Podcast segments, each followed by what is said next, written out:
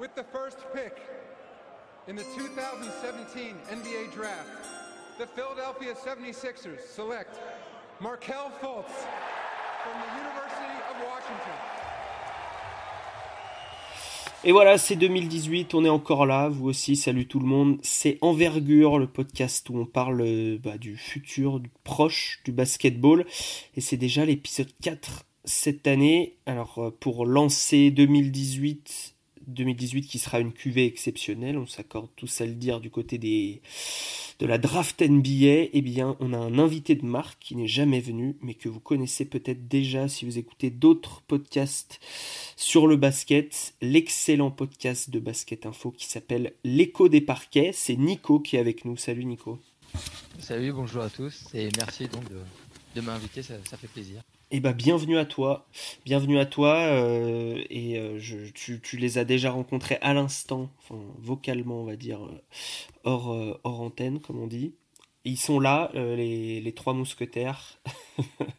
ben, ben, Antoine, Romain, salut les gars. Salut les gars. salut. Kiri, Kiri, c'était au niveau de l'intro? Ouais, c'est déjà, c'est un peu pris les pieds dans son. Salut les glaces.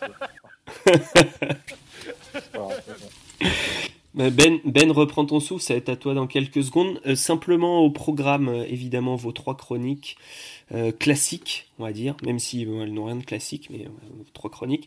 et puis un grand débat. C'est le débat le peut-être le plus polarisant de cette draft. Euh, qui est le meilleur grand de cette draft? Et parmi les grands, on a quand même réduit, euh, réduit la voilure. On a éliminé Marvin Bagley et on, a dit qu'on allait garder Mohamed Bamba et DeAndre Ayton. Donc, qui est Team Bamba, qui est Team Ayton euh, voilà. Je vous propose un petit échauffement avant la chronique de Ben. c'est pour, pour Nico. Question pour Nico. Si Nico ne sait pas, vous pouvez répondre. Dans quel pays est né DeAndre Ayton? Est-ce que vous savez ou pas? Un Bahamer, Ouais, ouais, bon, ok, ok. Ben, quand je dis c'est à Nico de répondre, c'est à dire que c'est à, Nico de répondre. Du coup. je m'excuse. voilà, et Bahamas, dans quelle ville est né Mobamba Est-ce que vous savez? San Diego Non? C'est, voilà, exactement, Harlem. Harlem, très bon. À New York. Ouais. Tout à fait. voilà, donc programme alléchant, DeAndre Ayton, Mohamed Bamba. Euh, mais Nico, sache que, ça a l'air de, n'importe quoi comme ça, mais nous sommes dans un, podcast quand même assez sérieux, euh, proche des traditions. Euh, donc avant de se lancer dans le débat, on a une tradition très forte. C'est d'écouter la parole venue d'outre-Atlantique. Vive le Québec libre, disait Charles de Gaulle. Euh, la parole est à toi, Benoît, pour ton obsession du moment.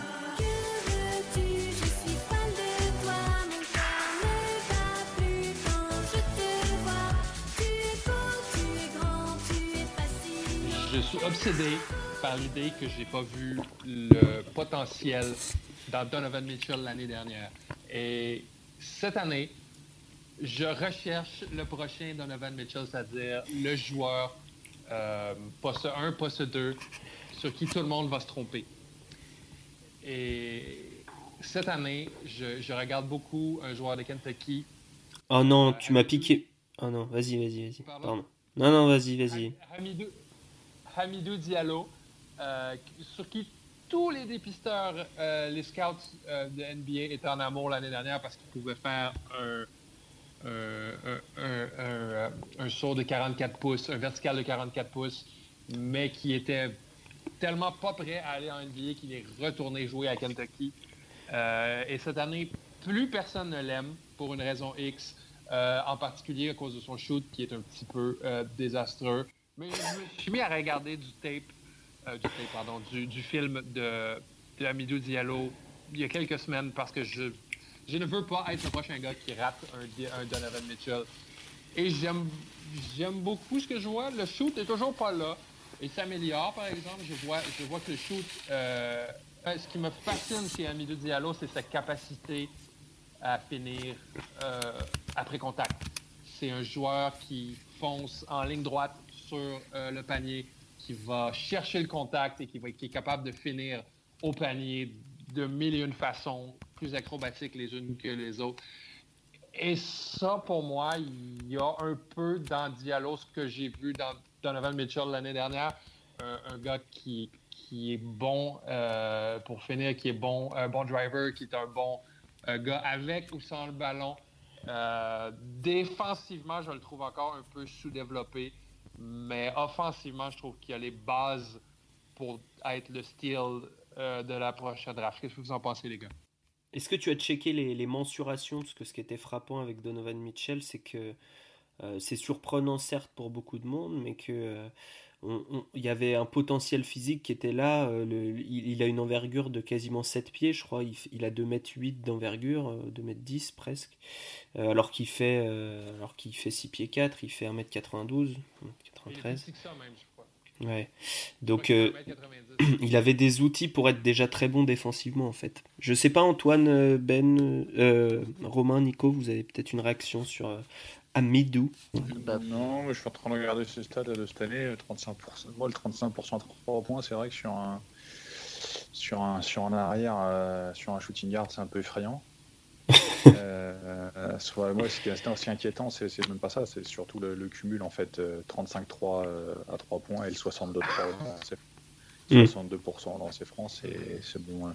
Que qu'un joueur puisse, euh, de manière aléatoire, ne pas tirer à 3 points pas être en réussite, c'est une chose, mais donc un poste 2 qui a, qui a 62% euh, au lancer franc, on, on, est proche de l'indigence, même si, comme, comme a dit Ben tout à l'heure, il travaille. Hmm. Mais Donovan Mitchell shootait quand même mieux que ça. Dans mes souvenirs, j'ai pas les stats sous les yeux, mais l'année dernière. 85%, euh, à 85% cette année avec le Jazz, ce qui est vraiment. Euh, ce qui est vraiment euh, Au lancer franc, tu veux dire Oui, absolument. Très bien. 35% à 3 points, cependant. Il y, a le même, il y a le même pourcentage à 3 points que Diallo, mais on s'entend que la ligne de 3 points est beaucoup plus.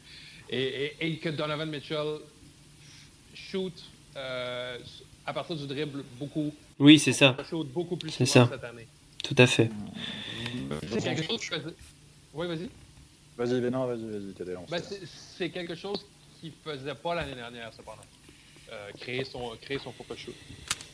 Ben, c'est préférable. Après, sur la répartition des tirs, il est, euh, il est à 9 tirs. Euh, il, prend, il prend quasiment 10 tirs à 2 pour, pour 2,6 à 3. Donc, c'est pas non plus le pourcentage n'est pas extraordinaire. Après, c'est pas, c'est moins déconnant du fait qu'il prend pas une grosse, il prend même pas le tiers de, à peine le tir de 6 tirs à 3 points.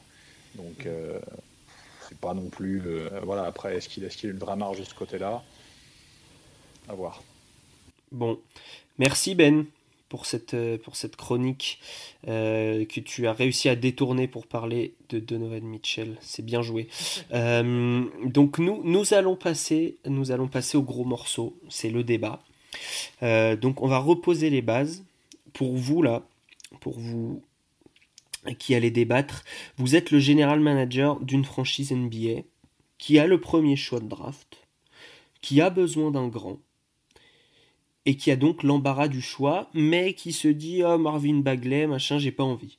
On l'écarte de la conversation parce que c'est réservé aux gens qui font 7 euh, pieds, donc 2m13 et pas de chance, Marvin Bagley fait 2m11, voilà.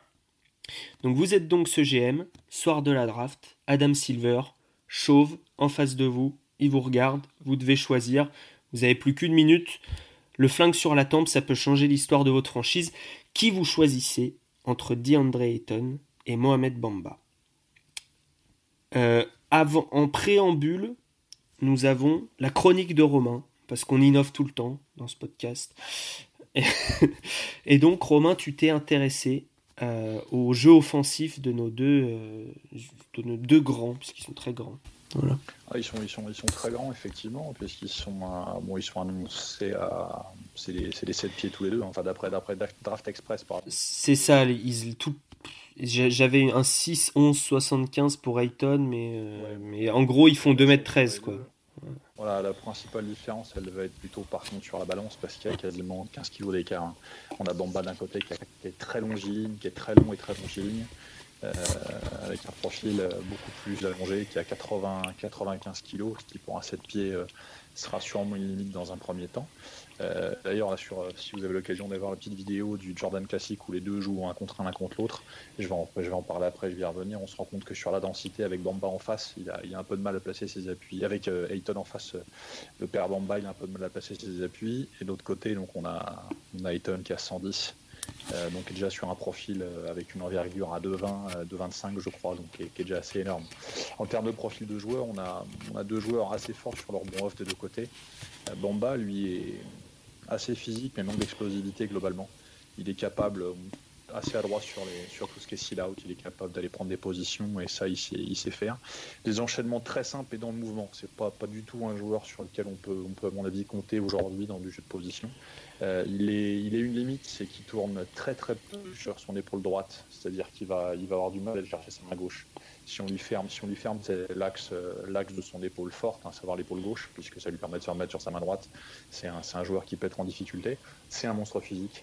Euh, qui a une main droite intéressante, qui a un, timing de saut et de rebond qui est, intéressant, qui a un tir extérieur qui est en construction et qui n'est pas, qui est pas dégueulasse, mais qui, pour moi aujourd'hui a comme, euh, comme lacune de manquer de dureté et de densité au sol.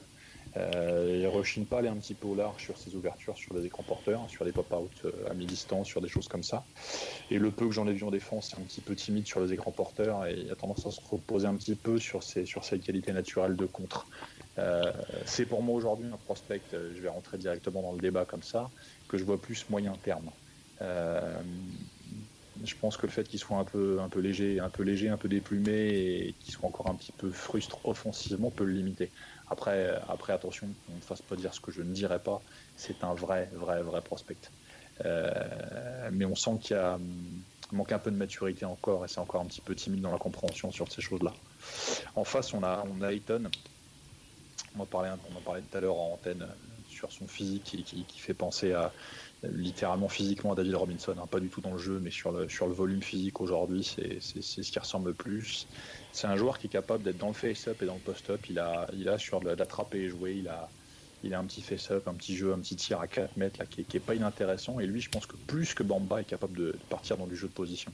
Très fort sur les cils et sur la réduction de distance. Je trouve beaucoup plus complet offensivement. Il est capable d'être dans, dans, des enchaînements d'action euh, course, pose d'écran, rôle, ouverture d'espace que, Bamba ne maîtrise pas encore. Euh, c'est un joueur qui, me semble savoir se resituer très facilement, ce qui pour les grands est quelque chose de très important de savoir se resituer par rapport au panier quand on, quand on sait le temps qui passe de haut cercle. Il a également, en plus d'avoir son petit tir à 4 mètres dans le short corner, un tir poste haut et ça, sa mécanique de tir me semble, me semble assez fluide pour un mec de, de ce gabarit-là. Euh, j'ajouterais pour finir que donc rebond off, pareil, c'est un joueur très intéressant. Il essaie lui d'aller sur sa main gauche quand il, quand il joue de ses 1 contre 1 dans l'axe principalement. Il rechigne pas à y aller. Euh, s'il y a du jeu main gauche à développer, mais il essaie de pivoter sur ses deux épaules pour faire le parallèle avec Bomba tout à l'heure. Et lui, à mon avis, beaucoup plus que son collègue, peut être, peut être efficace à court terme. Je pense qu'une équipe qui, aura une vraie lacune sur le poste 5 aujourd'hui, qu'il prend, euh, elle ne prend pas un gros risque parce qu'il a beaucoup plus de viande sur la carcasse que Bamba. Je pense que lui, c'est plus un 5, euh, un 5 euh, entre guillemets moderne en termes de profil. Il va être capable de, jouer un petit peu de face, de jouer un petit peu en mouvement, de jouer un petit peu sur du jeu de position dos au panier et avec peut-être plus de choses à apporter, je dis bien à court terme. Voilà pour moi. Très bien, eh bien merci beaucoup. Euh, donc on a on l'a bien compris euh, en lisant entre tes, paroles euh, que sur le profil offensif il n'y avait pas vraiment photo entre les deux joueurs. à l'heure actuelle encore une fois il y en a un qui est, qui est plus qui est plus NBA ready comme on dit. Nico, on t'a pas entendu beaucoup depuis le début du podcast, et donc c'est à toi d'ouvrir le débat. Comme je le disais tout à l'heure, Adam Silver te demande, monsieur Nico, bonjour, euh, qui est-ce que vous prenez pour votre équipe avec le premier choix de draft? Euh, alors déjà Adam, tu vas me laisser deux minutes pour réfléchir parce que c'est pas une question très facile. oui mais tu, as eu tu as eu toute l'année pour réfléchir. réfléchir les mecs, putain. non mais c'est vrai que c'est une question extrêmement intéressante, euh, d'où le débat aujourd'hui. et, déjà en prenant du recul sur, les deux joueurs, en profil type, c'était un peu esquissé tout à l'heure, on a vraiment pratiquement l'opposition du pivot plutôt offensif et du pivot plutôt défensif. Et euh, quasi euh, unidimensionnel. Enfin, dans, le sens où hein, il fait surtout de l'attaque, l'autre fait surtout de la défense. Bamba surtout de la défense, euh, Ayton plutôt de l'attaque. Euh, sachant que ce jeu est encore très très jeune et il y a ce qu'ils font maintenant et ce qu'ils font plus tard. Et déjà ça, ça, a une influence. D'autant plus qu'aujourd'hui, on a bien vu que qu'importe le talent offensif d'un pivot, euh, s'il n'a pas un minimum de capacité à, tenir une raquette défensivement, tout de suite ça pose de gros problèmes à une équipe. Euh, CF, euh, NS Canter, Greg Monroe. bon, je ne citerai pas Okafor parce que c'est encore plus c'est un peu différent dans son cas. Mais voilà, il y a ce côté-là et, c'est vraiment, je pense, la raison pour laquelle Bamba est dans la course. Parce que sinon, Ayton a vraiment en termes de talent et même en termes de physique, a plusieurs encablures d'avance sur, sur Bamba. Et, ce qui a été un peu inquiétant vis-à-vis d'Ayton, c'est surtout ce début de saison où on voyait incapable de protéger le cercle, mais quasi complètement euh, euh, inintéressé par la question, où tout ça, tout ça, ça c'est rédhibitoire, Cependant, on constate quand même, je trouve que depuis quelques matchs, il y a un vrai progrès de ce côté-là. Euh, on sent qu'il est bien coaché parce qu'il y a des, façons de se, tenir sur le terrain, de, de regarder autour de lui, qui sont radicalement différentes c'est le début de saison où concrètement il se concentrait sur son propre joueur et encore de façon assez molle. Et, euh, et, c'est tout. Et puis s'il y avait une aide à faire mais il la faisait pas parce qu'il la voyait pas. C'est pas que ça foutait c'est qu'il la voyait pas. Là ça commence à venir. Du coup euh, ça, rétablit un petit peu mais quand même il y a toujours cette force de Bamba où on peut se dire mais avec lui s'il réalise son potentiel parce qu'il y a plein de petits détails qui, posent question mais globalement son potentiel c'est une espèce de Rudy Gobert euh, peut-être même meilleur ou pas, et, peut-être avec un petit shoot en attaque qui peut être intéressant. Et, si on a ça, même si c'est pas un franchise player ou une star, on a un quelqu'un qui vraiment construit la défense de son équipe, et avec ça, pour construire le reste, c'est assez facile, quoi. C'est assez facile, et en plus, euh, on, va pouvoir euh, vraiment construire de manière, avoir vraiment un 4 shooter par exemple, sur chose, ça va être très facile. Du coup, il y a vraiment ce côté-là euh, qu'est-ce qu'on aime le plus? Et, et, toi, qu'est-ce que tu aimes le plus? Ben, euh, En fait, là pour l'instant, moi, si on me pose la question, je, prends notamment parce qu'il y a ces petits progrès que, j'ai dit qui sont très encourageants. Parce qu'il a, il a vraiment le physique pour être euh, ce, défenseur génial, à la fois protecteur, de cercle et qui peut aussi aller switcher sur à peu près n'importe qui, à peu près, hein, du moins faire un bon travail face à n'importe qui vu le physique qu'il a, hein, vous avez cité un peu David Robinson, je suis assez d'accord, à la fois très long, euh, très grand, très athlétique aussi, il a, un jump assez impressionnant. 1m10, détente verticale. et, quand on le voit sur le terrain, c'est assez, assez beau. Bon, Bamba se défend très très bien là-dessus aussi. Mais euh, il a aussi une vitesse, une, vitesse, une explosivité euh, assez intéressante. Le problème, c'est qu'il s'en sert pas tout le temps. en défense notamment, on a un peu l'impression qu'il est à 70, 70% mais à 100%, on voit bien les dégâts qu'il pourrait faire. Et, et, comme en, et en attaque, il a vraiment ce talent.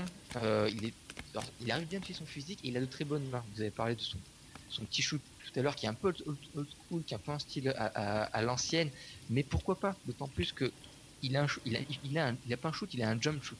Et avec sa taille et sa longueur, tout de suite, on se dit, sans, sans, parler de Novitski, il y a ce côté un peu, il va pouvoir se, euh, shooter sur la tête de n'importe qui sans être trop gêné. Quoi. Mm. Et, j'ai un peu envie de mordre là-dedans. Donc tout ça et d'autres choses qu'on s'est évoquées me font vraiment dire que Ayton vaut le coup, vaut le pari, même si je risque de me finir avec un canter à la fin.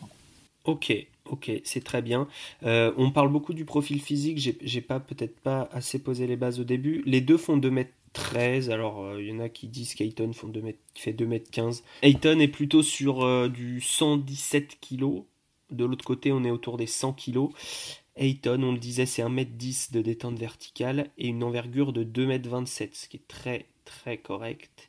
Mais en face, on a 2m36 d'envergure chez Mohamed Bamba ce qui est ce qui en ferait le joueur drafté, je crois, avec la plus grande envergure, puisqu'il a un demi, euh, il a 2-3 cm de plus que Rudy Gobert au niveau de l'envergure. Et donc quand il lève les bras et qu'il est debout, il est à 2m89. Voilà. On va mettre Bamba. Euh, donc il y a peu de mal à dunker. Euh, Nico a choisi de peu, dit André Eton. Ben et Antoine, allez-y, saisissez-vous de la question c'est un débat, je vous le rappelle. Donc, soyez. Antoine, je te laisse la parole. Ben, moi, je prends Donovan Mitchell. Moi aussi, moi aussi. Euh, alors, pour argumenter un peu mon choix, euh, c'était très intéressant l'année passée. euh, ils se sont rencontrés deux fois, euh, Bamba et. Euh, une fois sur le circuit AAU, où Bamba a complètement mangé euh, Ayton. Ayton était mentalement très fragile ce jour-là. Et ils se sont rencontrés aussi au Jordan Brand, où là c'était beaucoup plus équilibré et où Ayton a, a, vraiment pesé, euh, notamment au poste. Euh, voilà, donc ça c'est pour peser les, bases. Euh, Ayton euh, avait des, des, espèces de red flags, euh, on va dire, sur son comportement, euh, en high school notamment, où il se plaignait tout le temps, il, il, allait toujours pleurer auprès des, arbitres, il parlait en permanence, etc. Marc Bamba, euh, c'est l'opposé, c'est quelqu'un de très calme, très, euh, très mesuré, et du coup ça fait beaucoup peur. Euh, Ayton faisait très peur aux scouts, et c'est pour ça qu'il était pas spécialement prévu dans le top 2 euh, au, au début de l'année, quoi. Euh, C'est des choses qui ont changé sur ce que tu des lis. choses qui ont changé. Alors, je me souviens d'avoir euh, vu passer une note euh, euh, du, du head coach d'Arizona, euh, Sean Miller, qui les, les premiers workouts où il a eu Ayton euh, donc, euh, sous, ses, sous ses ordres sur le parquet, euh, il, il a dit au scout le first pick, vous l'avez quoi. Euh, Ouais, alors qu'il en a, il en a quand même vu passer deux trois des, des joueurs. euh, Ouais, Sean Miller. était là, ouais, mais bon, quand même, avec Porter, avec Bagley, avec Doncic, ça va quoi. Euh, puis en fait, Ayton est en train de montrer qu'il il est en train de jouer pour le first pick là. Euh, et que notamment au niveau du, du comportement, alors euh, je, je rejoins euh, complètement ce que disait Nico, euh, dans le jeu notamment défensif, il y a d'énormes progrès, et dans le comportement aussi. Mm. Euh, en même temps, quand, quand tu entraînes un mec comme Alonso Trier, je pense qu'il faut, faut être solide. Quoi. Alors, euh, côté défensif, ça va beaucoup mieux.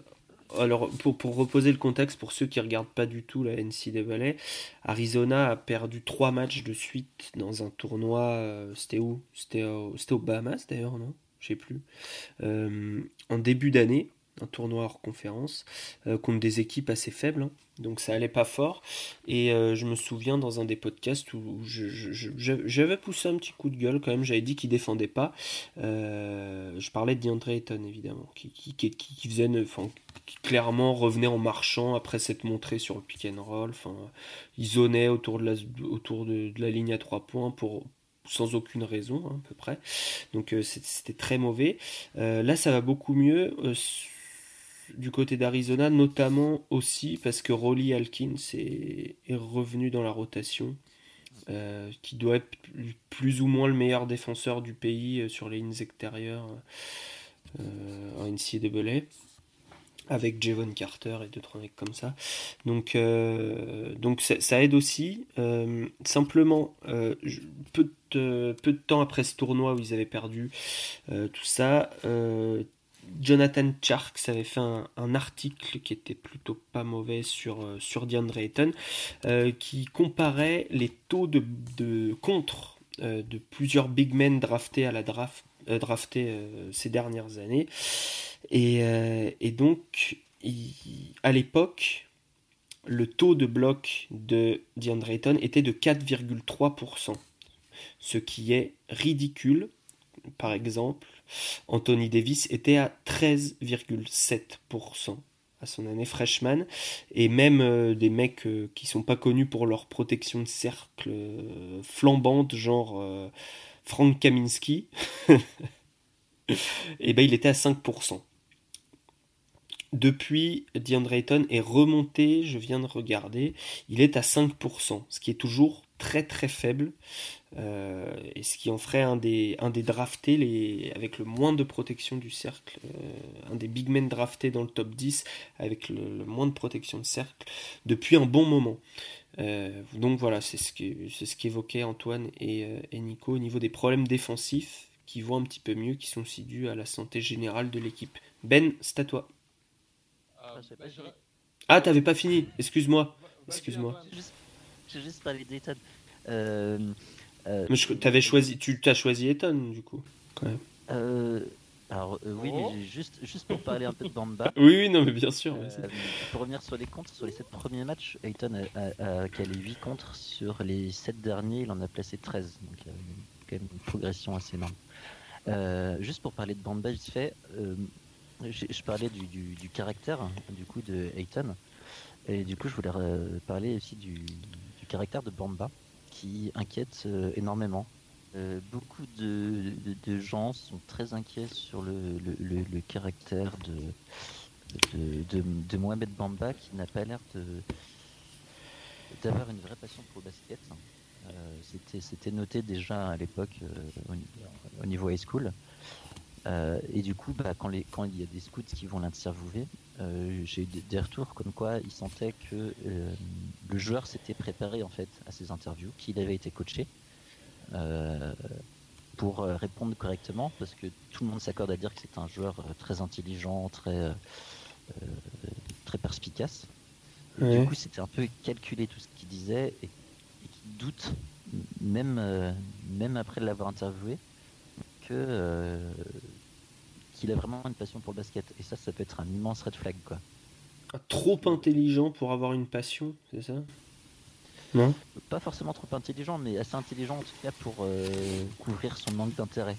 Euh, c'est quelque chose, laisse-moi te couper, là, il y, a deux points qui, me font réagir. La première, est-ce que vous avez déjà entendu euh, un joueur américain sortir du système universitaire après 1, 2, 3 ou 4 ans sans avoir un discours totalement formaté?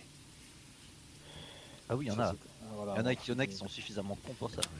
Oui, oui, voilà, mais bon, derrière, derrière, c'est voilà, déjà aussi un marqueur, c'est tu sais que le mec, s'il n'est pas capable d'avoir un discours formaté en général, hein, où il finissent. La deuxième, tu soulèves un truc intéressant, parce que moi, c'est quelque chose auquel j'ai déjà été confronté, euh, je vais pas dire avec quelle équipe, quand, etc., etc., mais sur, sur, sur, des équipes, parfois, euh, avec des, jeunes joueurs ou des jeunes joueuses, c'est souvent quelque chose, quand tu te rends compte, une espèce de mal-être, avec des gens qui sont parfois des bons joueurs dans les équipes ou des bonnes joueuses, hein. Euh, la question qu'on pose parfois en entretien, c'est est-ce que tu aimes ce que tu fais? Et on se rend compte parfois que des gens qui sont talentueux naturellement et qui ont, euh, ont des choses à apporter à une équipe vont, vont pas être capables de répondre à la question. Corrige-moi si, je... me trompe, Romain, mais j'ai entendu dire que c'était beaucoup le cas avec des joueurs de pieds. Avec des joueurs qui sont de, ouais, alors, avec les joueurs de, grand, ouais, joueurs de grande taille, oui, c'est encore, encore un autre paramètre, mais, mais très souvent, c'est quelque chose déjà qui, qui peut, masquer, quelque chose. Vous avez des gens, vous avez des gens qui, à partir du moment ils peuvent pas donner de sens à ce qu'ils font, c'est difficile de pouvoir dire après j'aime ou j'aime pas. Et après, effectivement, comme tu le dis, c'était la deuxième partie de mon propos, c'est que les, joueurs de grande taille ou les joueuses de grande taille ont un développement euh, et physique, et physiologique et, comment dire, et, cognitif qui est beaucoup plus long.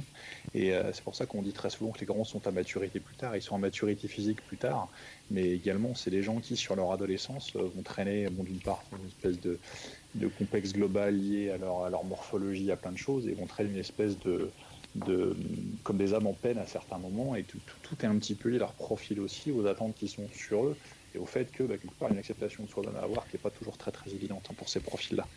Donc c'est c'est très important ce que, ce que vous dites parce qu'effectivement, le, on avait un peu, c'est un red flag aussi pour Okafor et, et Bargnani euh, à l'époque. C'est très important parce que euh, cette passion euh, est, pas neutre dans le sens où bah, on parle de la NBA, donc c'est vraiment l'élite du basket, et pour, euh, se développer comme pour maîtriser toute la science du basket, toutes les techniques, il faut énormément de travail, énormément de concentration, et vraiment être investi dans ce qu'on fait. Et, ceux qui sont bah, qui font ça un peu comme on, comme on voit au, au boulot pour un, boulot qu'on fait qui est plus alimentaire que vraiment pour le plaisir, bah oui, on fait le, travail, mais sans plus. Quoi. Et, à la NBA, ça, ça passe pas. C'est pas suffisant. Il faut aller. Les joueurs doivent être capables de, vraiment s'investir sur le plan euh, intellectuel et physique. Et pour ça, faut un minimum avoir une espèce de flamme, quelque chose. Et, c'est pour ça que c'est un critère qui est extrêmement euh, mis en avant par les scouts parce que bah ouais, c'est ce qui qu'importe le talent, qu'importe le physique d'un joueur, s'il n'a pas cette volonté, cette énergie, au moins un volonté énergie minimum, euh, tout de suite, on risque d'avoir, bah, ça me fait un peu mal au cœur parce que c'est un joueur que j'aime beaucoup, mais on, on, est vrai- semble pour l'instant être cet exemple-là du, gars qui a plein de talent, mais qui, à qui il manque un peu l'envie de vraiment s'investir, de- d'essayer de, comprendre ce qu'est le, le métier de, pivot NBA, notamment défensivement, où c'est une question d'effort, aussi de compréhension et de, vraiment développer une science. Et, ça met du temps. On a vu les, pivots défensifs, certains pivots défensifs se sont révélés sur le tard. Je pense à Andrew Bogut notamment, et même euh, euh, des, des Marc Gasol. il y a- qui- C'est une progression. Ouais, sauf que là tu, là, tu parles de deux joueurs avec de couper qui sont pas de culture américaine. C'est vrai aussi. Excellent Mais d'André Jordan alors, qui lui est bien, bien, bien américain. Ouais, ou André Drummond sur, un, sur un profil différent, des joueurs qui ont, qui ont évolué dans leur carrière sur, sur d'autres choses, effectivement. Absolument. Tout à fait. Je me, rappelle, je me rappelle une entrevue avec Doc Rivers qui disait à mots couverts que DeAndre Jordan n'était pas la personne la plus brillante au monde. Il fallait lui montrer plusieurs fois la même chose. Fait que c'est peut-être, c'est peut-être une partie du problème pour, euh, pour, le, Donner- pour DeAndre. De donner du sens aux choses, mais après derrière, moi c'est une question que je pose souvent. Quand on se gaufre euh, sur le recrutement d'un joueur, hein, le, le problème c'est le joueur qu'on a recruté ou c'est la personne qui l'évalue? Un excellent point. Toujours pareil, c'est, on peut faire ce qu'on veut, le risque n'existe, le, le risque zéro n'existera pas dans, dans- dans la détection. Et après derrière, si on, si on se gaufre sur un profil, euh, qui est responsable Est-ce que c'est le joueur ou est-ce que c'est la personne qui le recrute? Il y a une part des deux, parfois, parfois pas du tout, effectivement, c'est complètement l'un, c'est complètement l'autre. Mais des fois, c'est un peu difficile de faire la distinction entre euh, l'un et l'autre parce que c'est assez entremêlé, quoi. Parce que peut-être qu'un joueur qui s'est planté avec dans, dans une équipe, ce serait euh, vra- vraiment brillé dans une autre équipe. Je, je, je pense, je sais pas si c'est un bon exemple, mais Kawhi Leonard, est-ce qu'il devient Kawhi Leonard s'il est il joue dans une autre équipe? Notre équipe, il reste un bon joueur. Est-ce qu'il devient le, le- le quasi MVP On peut se poser la question, peut-être, mais c'est- pas dit, quoi. C'est Hmm. pas sûr. Ne- Il reste qu'il y a des profils psychologiques. Je sais qu'Antoine est bien fan de, de ces, euh, de ces choses-là. Est-ce que tu, tu les as déjà pour, euh, ça m'étonnerait, mais pour euh, Bamba et Ayton Est-ce que tu as déjà des, des, des indices sur leur profil psy? Euh, bah écoute, euh, je, je regarde ça. J'ai pas regardé. Donc je regarde ça et puis je te, je te dis ça dans, dans deux minutes. Est-ce qu'ils ont des problèmes avec leur maman? Euh, bah, la maman de Mohamed Bamba a des problèmes. Alors, et je, je vais vous en sortir une pendant qu'Antoine cherche, ça permet de meubler ce truc-là. Je- non, alors je ne donnerai pas de nom, pas de division ni rien. euh, Juste c'était quand j'étais quand j'étais sur, euh, sur. Ah, c'est une nouvelle chronique. J'étais pas au courant. Non, non, non, c'est- Vas-y, vas-y. La, la chronique, la chronique anecdote. J'ai j'ai un joueur une fois qui était, qui était en difficulté avec ses lancers francs euh, parce que sur 2-3 matchs il s'était bon, il s'était un peu gaufré, il passe à travers un, poste connais Nick 5. Anderson Non, non, mais non, mais non, vous, allez, vous rigoler. Et un, un jour, un jour, un jour, il discute avec les journalistes, et puis, euh, bon, comme je faisais les traductions, euh, comme un peu partout où je suis passé, il me dit un truc dans la, il dit un truc aux journalistes dans la, dans la discussion, puis je, je me le note dans la tête, et puis je le tape après coup, et il dit, Ah, explique-moi le détail. Et en fait, le, le joueur m'explique que, en fait, chaque fois qu'il rate des lancers francs, comme les matchs sont toujours en streaming sur Internet, euh, qu'on soit en pro A ou pro B, on peut toujours voir les rencontres maintenant. Il il m'expliquait qu'à chaque fois qu'il ratait un lancer franc, il se faisait pourrir par sa mère au téléphone sur le match d'après.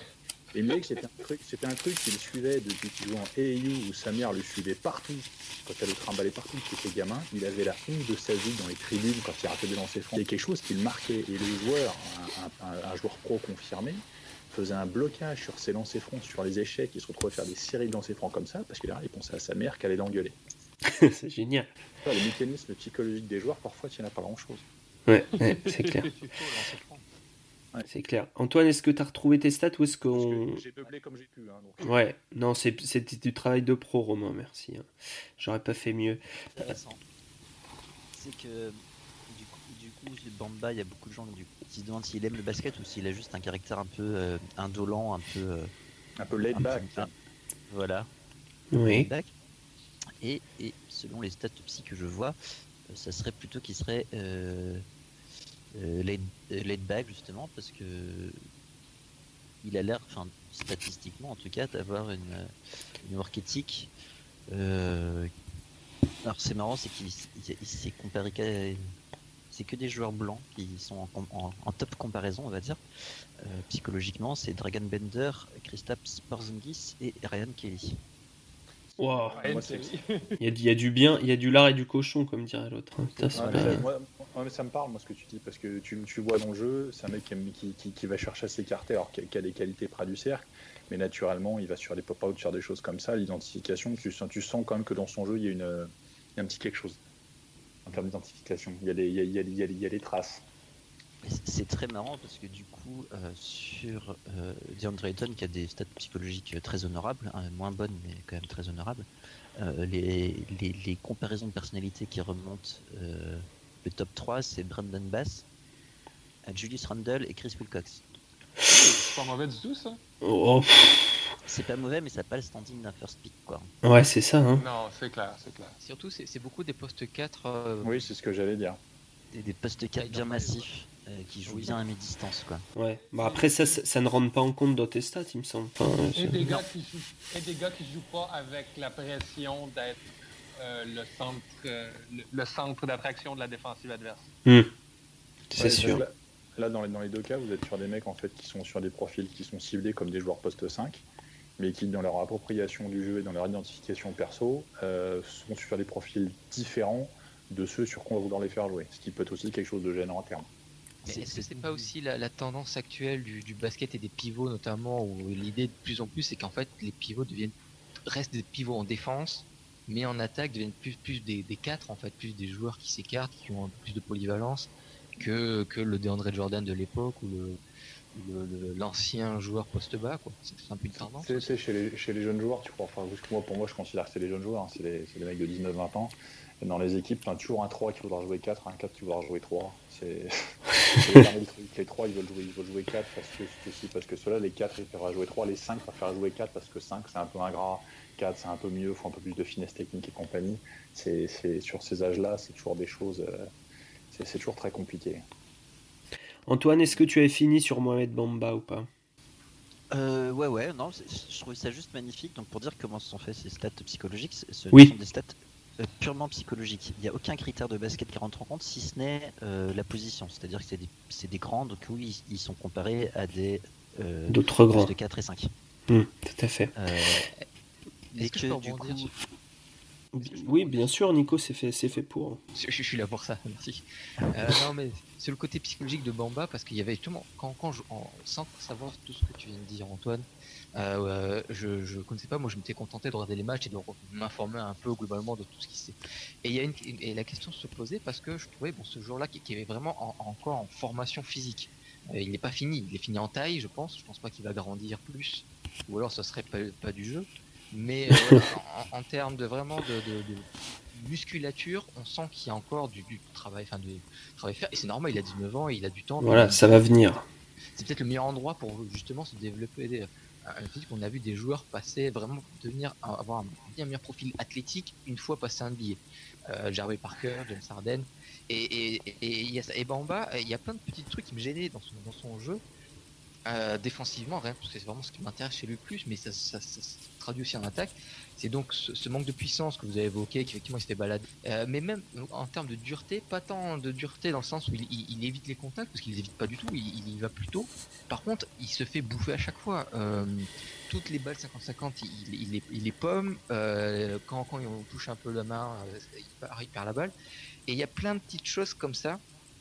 En attaque aussi, un, un, spec de, un espèce de petit manque d'agressivité, notamment sur les pick and roll. Bon, déjà, il- les, les écrans qu'il pose sont plutôt, plutôt moyens. Bon, Ayton aussi. C'est hein. mais c'est un joueur de grande taille. C'est un joueur de grande taille. Il sera pas mature avant 5 ou 6 ans. Et c'est un joueur de grande taille qui fait 90 kilos. Je sais pas si tu te rends compte.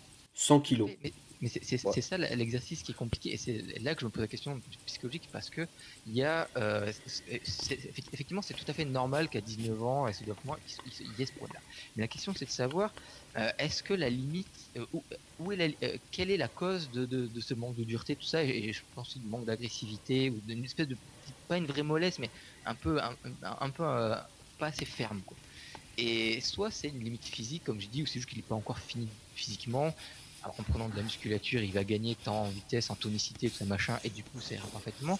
Ou alors, c'est un côté un peu plus mental, comme on a fait tout à l'heure, où c'était juste, bah, il n'avait pas envie de se batailler, il n'avait pas l'esprit du guerrier ou je ne sais quoi, qui, qui le permettrait vraiment de, de- de- de- de gagner ses duels, de,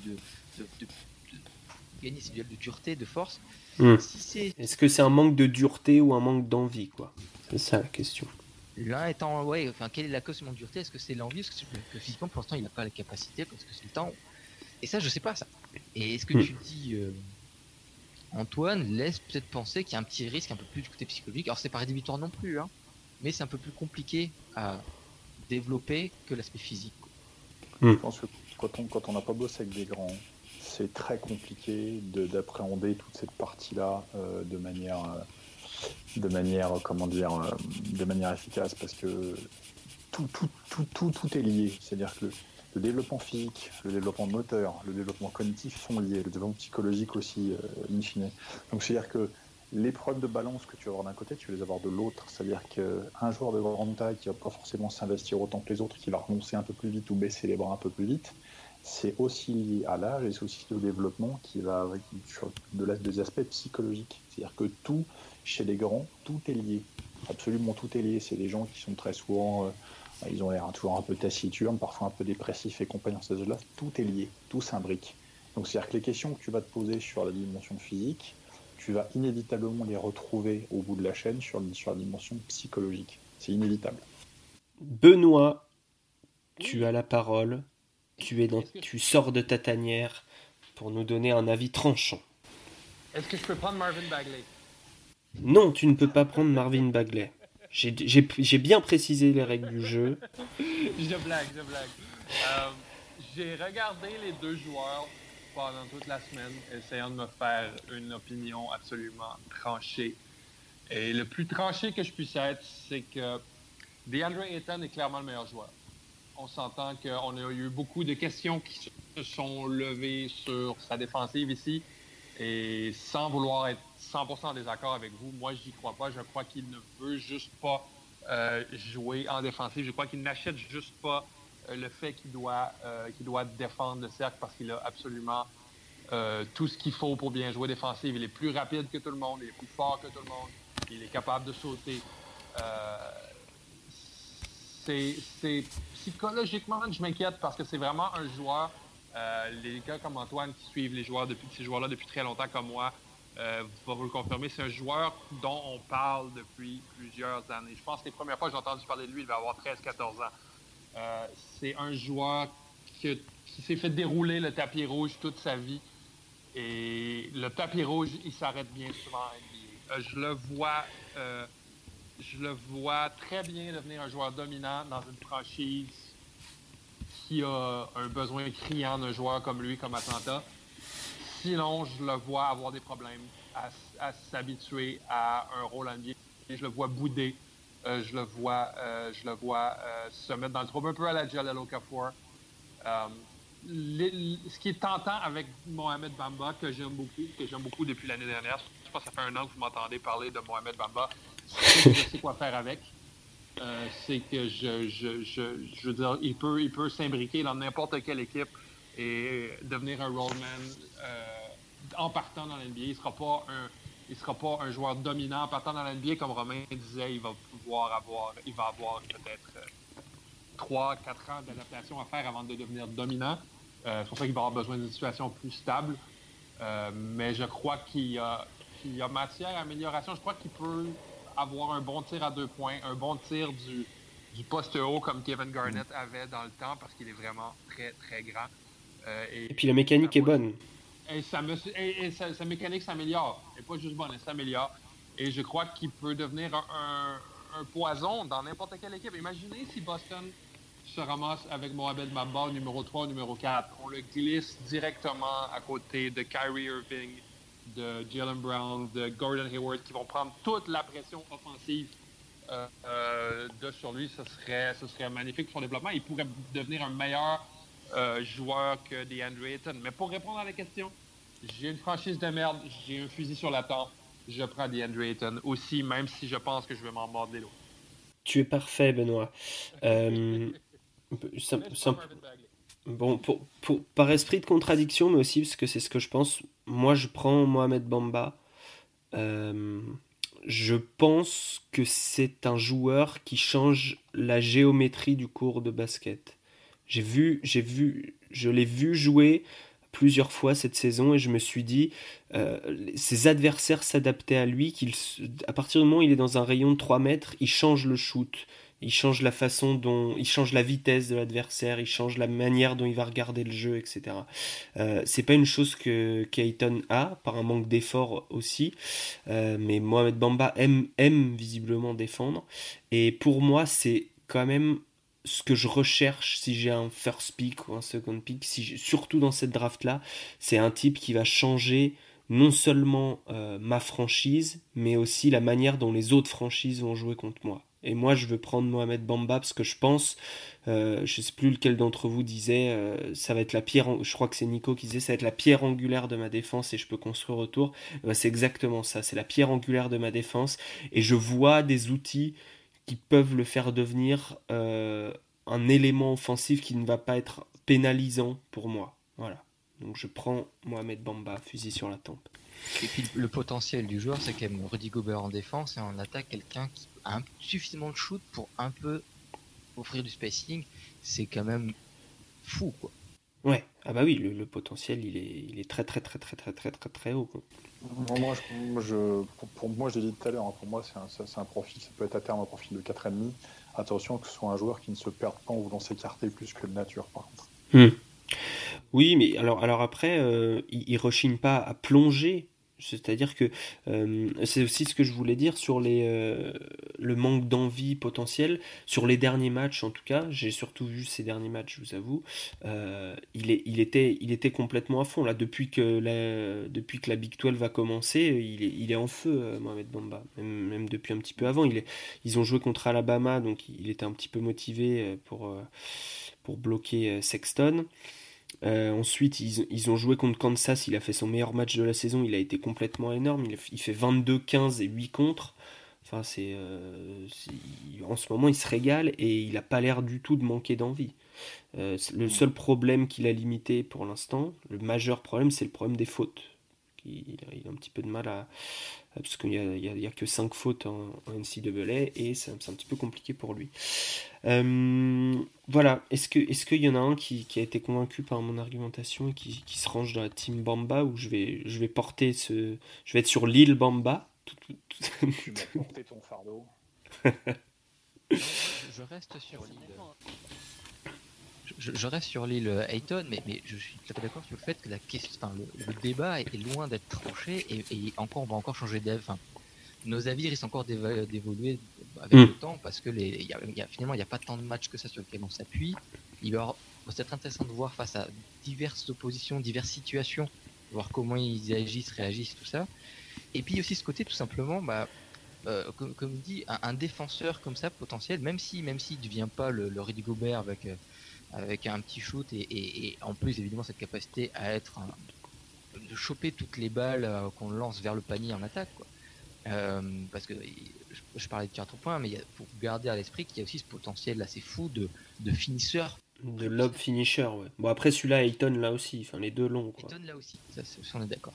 Mais, mais, et, ça, euh, on, peut se dire qu'on peut avoir un, plancher ce joueur, un niveau plancher, où on peut toujours en faire quelque chose d'intéressant, même si c'est un pivot titulaire sur lequel on est content.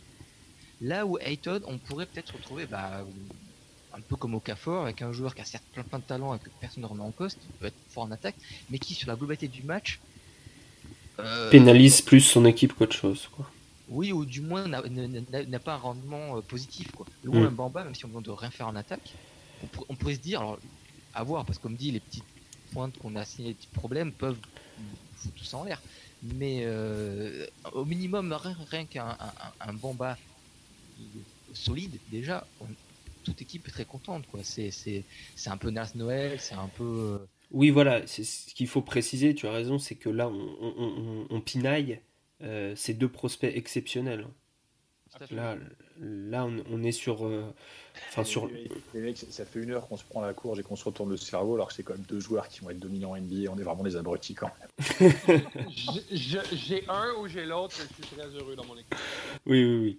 On serait très heureux. Et ça peut peut-être être la conclusion de ce débat. Antoine, je crois que tu voulais ajouter quelque chose. Non, juste pour dire que, bon, enfin, euh, actuellement, euh, je pense qu'il y a beaucoup de gens qui prendraient Ayton euh, d'abord et Bamba ensuite, d'autres non. À la limite, peu, peu importe. C'est moi ce que je vois, j'ai juste pas envie que Bamba il, tombe first pick ou même ce- sur le deuxième pick parce que j'ai peur de la pression que c'est lui. Ouais, ouais. Et je suis pas sûr Je comprends. prêt à ça. Je pense que ça serait. Parce qu'il va mettre plus de temps, Soit, ouais. Voilà, euh, pick 4 ou pick 5, ça serait, ça serait vraiment parfait. Quoi. Ça serait très injuste qu'il se retrouve à Cleveland avec LeBron quand même. Ou avec les Celtics. Est-ce que c'est pas un joueur qui aura intérêt à faire un an de plus ça? Avec Chaka Smart, ouais. Ouais. Techniquement, les deux, s'il faut en être plus, c'est pas un mal. hein, techniquement. Bah, Ayton est déjà prêt quand même. hein. Ouais, Je vois Ayton, pas je vois faire pas ce 50 points par partie. euh. Ouais, je vois pas ce qu'il pourrait foutre an de plus Arizona. Non mais franchement, Je suis d'accord que psychologiquement, Ayton pourra en bénéficier, mais il va, il va devenir Will Chamberlain euh, au, au, ils vont interdire le dunk. Ouais. Euh, euh, bon, mais alors, je crois que nous sommes euh, arrivés à, à un point de, point de conclusion, plus ou moins, de ce débat. On est, pour l'instant sur du DeAndre Ayton. De toute façon, on l'a dit en préambule, on le redira au cours de la saison. Euh, ce sont des joueurs, euh, la question va se reposer, ce sont des joueurs euh, qui, qui vont être de toute façon dans le top 10. euh, sauf s'il y en a un qui se pète, je sais pas, qui se pète le bassin, c'est irrémédiable. Ce qu'on ne leur souhaite pas, évidemment. Je dis ça comme ça. Simplement leur, leur dernier match à chacun pour, euh, pour euh, enchaîner sur la prochaine euh, partie du podcast qui parle un peu de l'actu de la NCAA. Leur dernier match à chacun. Euh, Arizona battu Arizona State. Donc DeAndre Ayton était un grand contributeur dans le fait de faire tomber la dernière équipe invaincue. Arizona State, c'était la dernière équipe invaincue du pays. 23 points, 19 rebonds, 3 assists, 3 blocs, 6 turnovers en revanche. Et, euh, il, a, il a dévoré l'âme de White aussi. Oui. Oui, oui, oui, oui. Oui, oui c'est pas, dans- c'est pas compté dans les stats, mais je vois si une petite colonne qui s'ajoute, une âme dévorée. Et, euh, et Mobamba, donc je parlais de son match contre Kansas, il a enchaîné face à Iowa State, un peu plus calme, un peu plus. euh, voilà. Mais il a joué 38 minutes, ce qui est assez rare pour lui, qui joue autant. Euh, et, et je crois que, oui, que Texas a gagné à Iowa State, ce qui est pas mal. Euh, 10 points, 10 points, 16 rebonds, 4 contre. Voilà, propre. 3 sur 6, 1 sur 2 à 3 points. Euh, pas de. Pas de vague, mais pas mal. Euh, pour le, reste de l'actu, euh, je sais pas sur quoi vous vouliez rebondir. Euh, nous avons eu Sexton la nuit dernière sur, euh, face à Vanderbilt qui a, qui a- qui a fait 24 points, 5 passes, 3 styles. Euh, 8 sur 14, c'est pas mal, mais Vanderbilt, euh, pardon, Alabama a un peu de mal, donc il va falloir commencer à gagner des matchs pour si on veut le voir à la marche Madness, quoi. Il va falloir commencer à s'inquiéter du côté d'Avery Johnson. J'ai le fil rouge, moi, pardon, euh, excuse-moi de te couper. J'ai le fil rouge, euh, tir à 3 points, Savannah State et Ah Tête, hein, Oui, oui, oui, mais je, je, je l'ai noté, hein. Je l'ai noté. toujours à 40,3 tirs à 3 points tentés par match. hein. Tout à fait. Ils, tiennent le rythme. Sur leur Tout- bilan est toujours catastrophique, mais ils tiennent le rythme. Tout à fait. On est, euh, c'est pour expliquer à Nico, c'est un petit peu nos chouchous. Euh, c'est, c'est les, euh, c'est les Moray Ball de la NCAA. Euh, Savannah State University, 3 victoires, 12 défaites. Euh. Depuis notre dernier podcast, ils ont, ils ont joué qu'un seul match, mais en même temps, ils se sont mis un bon gros programme, parce que leur dernier match, là, c'était contre Michigan State. Donc, ils ont perdu 102, 102 à 58. C'est fou. Et, ils ont fait 10 sur 42 à 3 points. Voilà, on, on est à peu près dans le, dans le thème. hein. C'est un, un match qui leur ressemble finalement. 605 3 points tentés cette saison en 15 matchs. Un 15 matchs, ouais, non, ça, ça, ça cause dans le poste hein, quand même. hein. Ouais, là c'est pas mal. On va voir s'ils vont garder le même rythme, parce qu'ils étaient premiers au pace. Euh, on avait regardé la dernière fois en NCAA.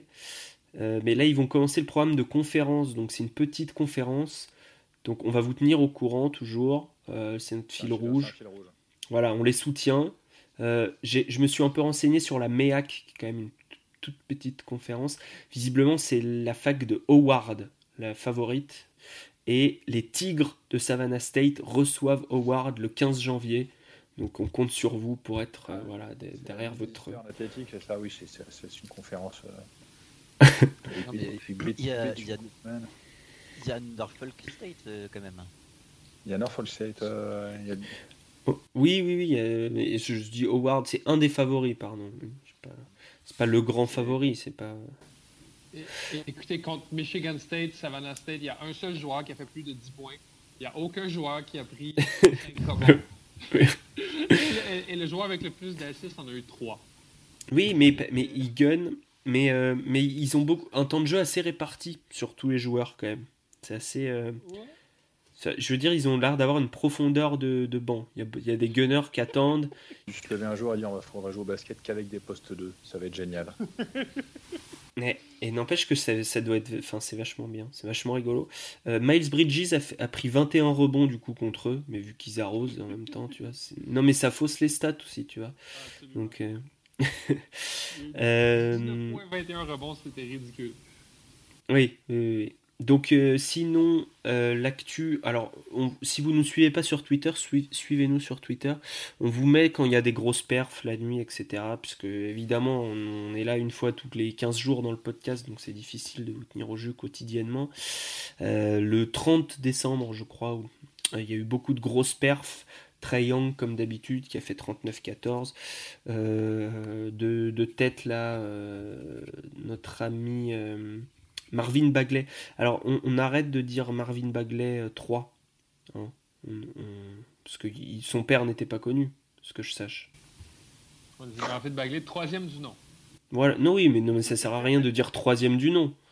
C'est Marvin Bagley tout court, puis voilà. C'est le premier Marvin Bagley connu. Euh? Ah, tu confonds avec Cisco. Cisco était un chanteur de R&B. Euh, et Ben, je voulais te faire plaisir. On parlait de la formation à la canadienne avant le podcast, je crois que c'était. On a dit beaucoup de bêtises, mais je crois que c'était avant le podcast. Et, euh, et ça fait, il y a un Canadien qui est, euh, qui est un peu en forme. Ça fait deux matchs qui sauvent un peu la mise à Kentucky. C'est, ah, je sais pas comment on prononce c'est Shai Gilgius Ale- Alexander. Ça s'écrit Gilgius. G-I-L-G-E-O-U-S. Je crois que c'est Giljuice. Gilgius Alexander. Voilà. 24, 24 points, 5 rebonds, 4 passes. 21 points, 5 rebonds, 4 passes. Les deux derniers matchs. Pas mal. Ouais, absolument. Contre Louisville et contre euh, Georgia. Voilà. Donc c'est, il fait, il fait presque 2 mètres, mais il est meneur. Euh, je sais pas si vous les avez vus jouer. Kentucky, c'est, c'est un peu dégueu, mais. euh, Mais Ben, toi qui as vu du film de Hamidou Diallo, euh, Absolument. Gilgius Alexander, c'est pas mal? Euh, oui, c'est très bien même. Et je trouve, je trouve qu'il ouvre bien le jeu. Ils sont très complémentaires. Il ouvre bien le jeu pour, euh, pour euh, Amidou Diallo. Je suis pas 100% convaincu qu'il s'agit d'un joueur de NBA. Je crois que c'est un joueur qui va avoir une belle carrière en Pro A. Il est trop, il est trop, je le trouve trop lent pour la NBA. et Ah je ouais. le trouve trop- ouais. C'est vrai qu'il fait beaucoup de flotteurs. de- Enfin, il, a du mal à aller jusqu'au cercle quand même. Ex- Exactement. Puis, mais euh, je veux dire, c'est un, joueur qui va faire probablement 4 ans au collégial, qui va empêcher John Calipari de, de, de recruter des, des, des, des, des- des points de garde pendant des années et des années encore. Ah ouais, tu penses qu'il va rester? Euh, je, je sais pas, mais euh, en tout cas, il y a des bons pourcentages présentement, mais je suis pas convaincu qu'il je suis pas convaincu qu'il qu'il a, l'explosivité et l'athlétisme nécessaire pour, euh, pour aller en NBA. Il est bon, mais.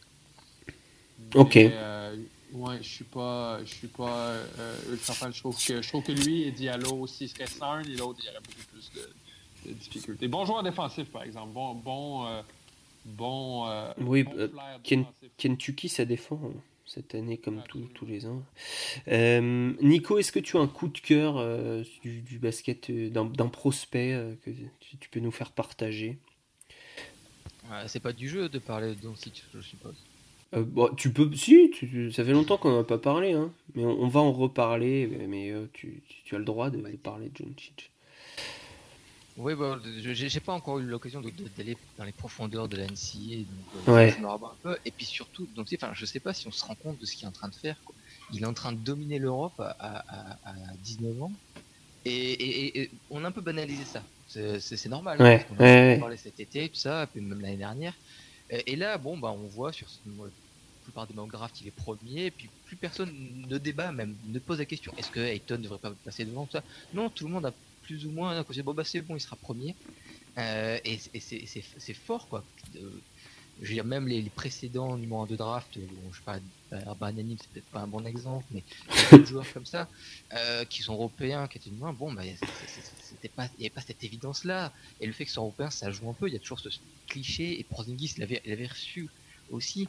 Euh, même s'il y avait, c'était un prospect qui n'était pas parfait hein, à l'époque. Hein, le fait qu'il soit drafté en 4 était tout à fait normal à mon sens. Mais voilà, il y avait quand même ce petit côté. C'est certains qui les peu à travers parce que c'était un étranger qui n'avait jamais vu jouer, alors que euh, en 2010, enfin 16 à l'époque, tout le monde est capable de trouver un match. Enfin, surtout les, scouts d'NBA, quoi, trouver un match de Porzingis. Et là, euh, non, tout le monde est là. Bah ouais, numéro 1, pas de problème et, c'est cool, quoi. Je veux dire, c'est moi qui me souviens de l'NBA d'il y, y, a 20 ans encore, ou avoir un Européen qui t'a à peine drafté, on était tous contents, même si c'était un Ukrainien qu'on n'avait jamais entendu parler.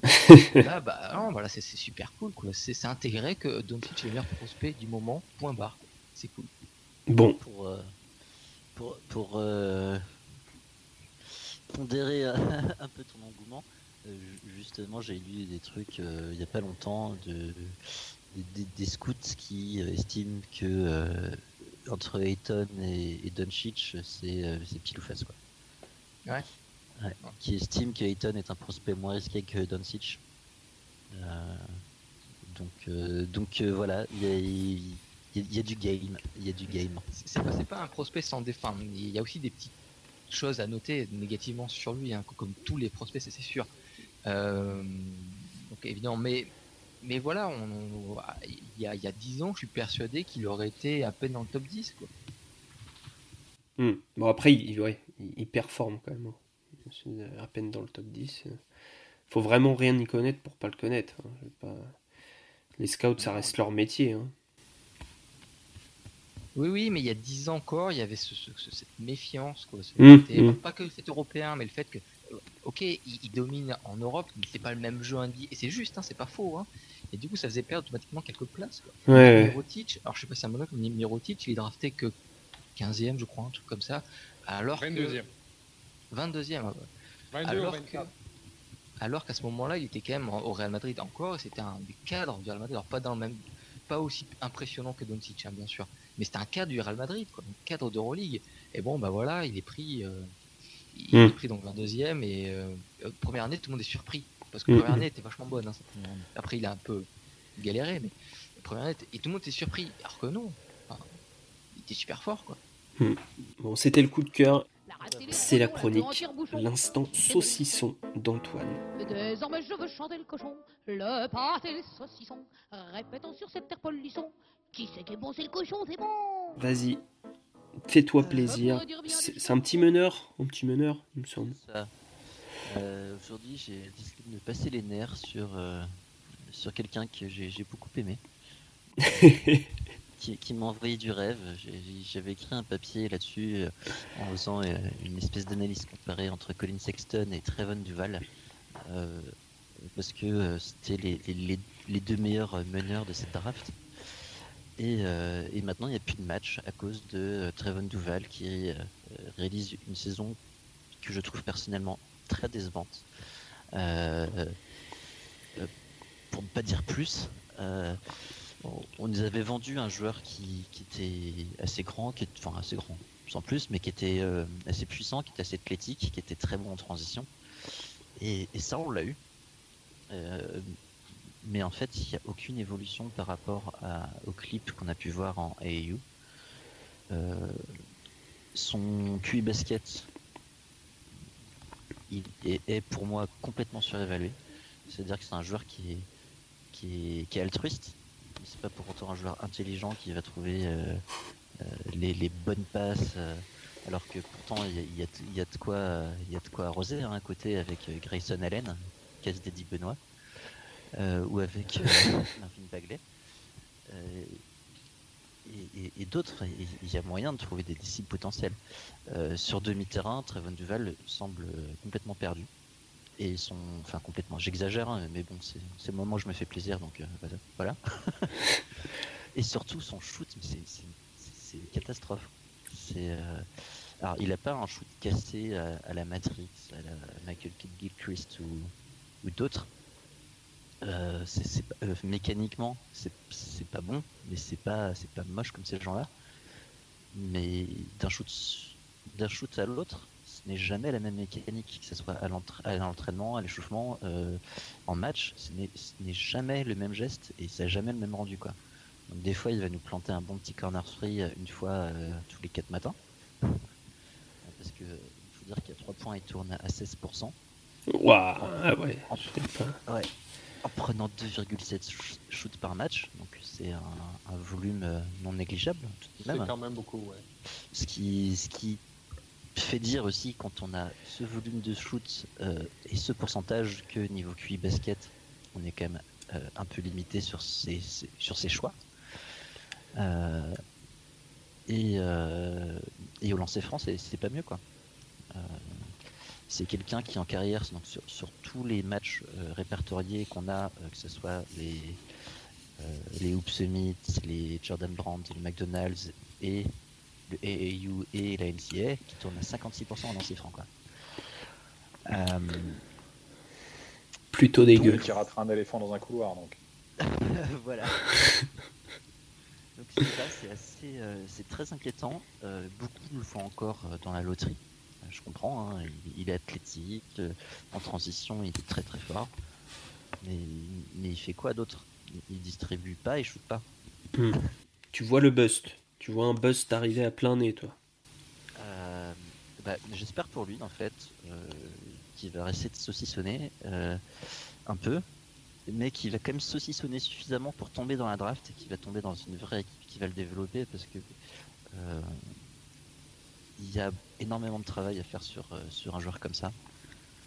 Et, et c'est dommage parce que du coup on, on a des, des- des super euh, débats à faire sur euh, Ayton, Bamba ou, et même Bagley mais on fera jamais un débat du Val contre Sexton. Non. Mais alors, euh, y a, du coup, le, le débat du meilleur meneur a aussi peut-être été tranché par Young. Je dis ça comme ça. mais- Voilà, on pourrait faire un débat Trae Young euh, contre euh, Colin Sexton, et, et pour moi, euh, Trae Young est un meilleur prospect que Treven Duval. Donc, euh, Duval dégringole, c'est- enfin, selon moi. Au mieux, troisième meilleur meneur de la draft. Quoi. Oui, et puis si on considère que Doncic est un meneur, on pourrait même dire qu'il Ah oui, oui, tout à fait. Tout à fait. D'accord, et bien voilà. Euh, c'est un peu euh, un amour déçu, quoi. Tu vois, l'histoire d'un C'est ça. D'un saucisson qui avait l'air bon et finalement qui s'est retrouvé un peu, un peu dégueu, asséché. Mais ouais, Ouais. c'est les saucissons, vous savez, quand, quand, quand vous les achetez, quand vous, vous les tâtez pour que ce soit bien dur, bien sec, ils, sont comme ça, mais en fait, tu les coupes au milieu, c'est que du gras, il n'y a pas de viande, quoi. c'est c'est exactement ça. Je crois que là, on a, on a, on a atteint le point de conclusion. Mm. Généralement, c'est le, moment où on, on dérape en, en histoire de, de la Charente et de l'accent québécois. Euh, En, en parlant de cette session, si vous n'avez pas vu ce que, ce que Joel Embiid vient de coller à Geoffrey Lauvergne, je vous encourage à le voir sur le compte Twitter de la NBA. on, on y- on est sur du poster ou sur du, du Ah non, contre y y il y a eu comme un mur. hein. Ah. Un mur sur la ligne de fond. Là, Geoffrey Lauvergne a tenté de partir ligne de fond, mais le gros Embiid s'est levé et il avait l'air parti de l'autre côté. Bon, et ben voilà. Euh, Qui me fait penser Ron Baker a une fracture du visage suite au mur euh, qu'il a frappé sur Anthony Davis. Ah oui, ah oui, oui, oui, c'était Baker. Ah si, voilà. Je sais, ce- je sais ce que c'était ma conclusion. C'était un peu mon instant saucisson à moi, parce que je suis, je, vois, je suis un, petit peu, un petit peu jaloux de, de cette chronique. Euh, hier, j'ai regardé Kansas jouer. Alors, je sais, Antoine va dire qu'on tape tout le temps sur Zvi Mihailiuk. Mais, euh, mais c'était absolument terrible, parce que Zvi, donc c'est... Pour, rappel, c'est l'Ukrainien qui a des tout petits bras euh, et, et, qui, et qui a 20 ans mais qui a déjà fait 4 ans en NCA. Un mec qui, sort un peu du lot dans le paysage quoi. Et, euh, et du coup, hier, eh ben, ils ont perdu à domicile contre Texas Tech, donc c'est assez rare quand on s'appelle Kansas. De... Et donc euh, Zvi jouait devant euh, 16 000 personnes. Et moi, j'avais plutôt l'impression qu'il était au bord de la mer Noire en train de jouer au volleyball euh, en Ukraine, quoi. Tu vois, il n'était pas, pas très impliqué, il plongeait pas sur les balles qui traînaient. Euh, alors que, bon, bah, la Big 12, c'est un, sport de combat. Enfin, c'est pas la Big 10, mais quand même, ça chamaille un petit peu, quoi. Et, euh, et bah voilà, ils ont perdu, quoi. Ils ont perdu parce que, bah, aussi pour d'autres raisons, hein, mais mais parce que, euh, alors, alors qu'il shoot bien, il a bien shooté, en catch and shoot, il n'y a rien à dire, il est propre, machin, mais il fait rien d'autre. quoi. Donc, euh, donc, petit coup de gueule sur Zvi. Si, si je dis pas de bêtises, ce joueur qui, qui, était un peu le joueur que, que, euh, il aurait dû être Doncic avant Doncic en fait. Si je me souviens, ah. vers 15-16 ans, grosse cote européenne avec ce côté, ce, grand extérieur qui peut shooter, mais aussi qui a du playmaking, du, drive, tout ça. Bon, ça c'était à 15-16 ans dans la compétition de jeunes. Et, je trouvais ça assez cool qu'il aille à la fac plus jeune que tout quoi. Donc il y va à 16-17 ans. Effectivement, du coup, il a 20 ans alors qu'il a quasi 4 ans de fac. Mais je trouve ça assez cool comme expérience parce que du coup, il aurait même pu faire un an ou deux de plus en Europe et tout, tout en sont drafté à 21-22 ans. Et il avait ce petit, ce petit, cette petite cote là de, de, le, nouveau futur joueur européen, quoi. Mmh, mmh, mmh. ça a pas marché. Ouais, il va retourner en Europe, quoi. C'est bien. Mais il, a, il a vraiment des trop petits bras aussi. Enfin, franchement. il, va mettre, il va mettre 25 points par match en D-League. Hein, et puis, ouais, Ces petits bras de dinosaure. Il va devenir le nouveau Jimmer Fredette. Pauvre Jimmer. Les gars, merci beaucoup. Euh, on est en train de, de, partir dans des blagues pastis Duval sur, euh, sur la conversation Skype. Donc je pense qu'il est temps que ça cesse. Et, euh, Et merci, euh, merci surtout Nico d'avoir euh, d'avoir été avec nous. Bah, merci à vous, hein. c'était vraiment un plaisir de discuter avec vous de, de euh, tout, ce qui va appeler à la, draft. C'est quand le prochain, le prochain épisode de l'écho des parquets? Si on arrive à s'organiser, c'est ce week-end. D'accord. Ça sera ce week-end. Voilà. défini, mais a priori, ce sera ce week-end. Vous avez aussi un compte Twitter dédié, mais sinon, vous pouvez retrouver les podcasts sur Basket Info. Voilà. Nico, tu reviendras, j'en suis sûr, pour parler de d'autres prospects. Euh, Romain, Romain, Ben et Antoine, merci et à bientôt. On se retrouve pour un prochain épisode qui sera dédié euh, à nos poulains de l'année dernière, aux rookies NBA et à leur développement sur ce début de saison. On va faire ça pour le MLKD, on va essayer en tout cas. Merci beaucoup et à bientôt. Salut. À plus. Salut